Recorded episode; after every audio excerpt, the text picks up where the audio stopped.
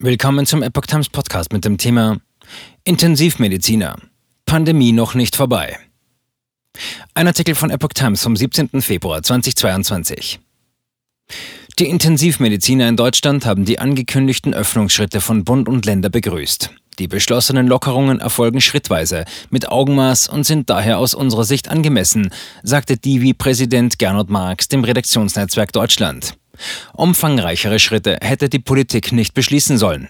Wir überschreiten gerade erst den Höhepunkt der Omikron-Welle, deshalb wären größere Lockerungen zum jetzigen Zeitpunkt verfrüht.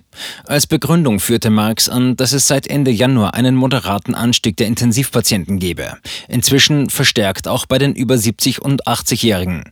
Wichtig sei auch klar zu kommunizieren, dass die Pandemie trotz der vielen Lockerungen noch nicht vorbei sei, forderte Marx.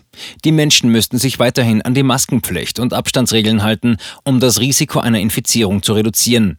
Der Intensivmediziner sagte, man müsse nach jedem Öffnungsschritt prüfen, ob die Fallzahlen erneut ansteigen oder weiterhin sinken.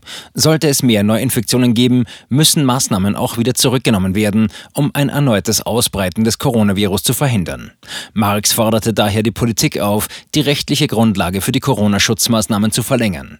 Wir brauchen unbedingt eine Rechtsgrundlage nach dem 20. März für die Reetablierung von Maßnahmen, falls die Zahlen wieder steigen, sagte er dem RND.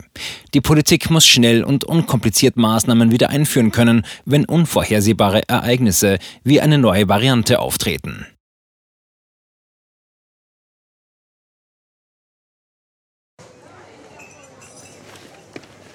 Bis Brot ich ess, das Lied ich sing. In Zeiten von Twitter und Facebook hat diese Redewendung aus der Zeit der Minnesänger neu an Bedeutung gewonnen. Wes Brot ich ess, des Lied ich sing, bedeutet in der Medienwelt, dass Zeitungen die Interessen derer vertreten, die sie bezahlen.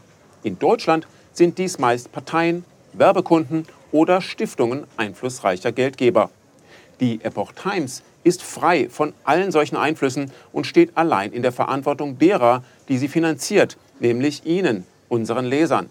Die Epoch Times bietet Ihnen einen investigativen Journalismus, der Tatsachen aufdeckt und sich nicht von einer Agenda oder politischen Korrektheit einschränken lässt. Wenn auch Ihnen wirklich unabhängige und unzensierte Informationen wichtig sind, dann finden Sie diese in der neuen Wochenzeitung der Epoch Times.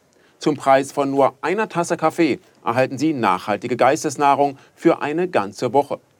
Bestellen Sie die Epoch Times jetzt gratis drei Wochen lang zum Kennenlernen und lesen Sie den Unterschied.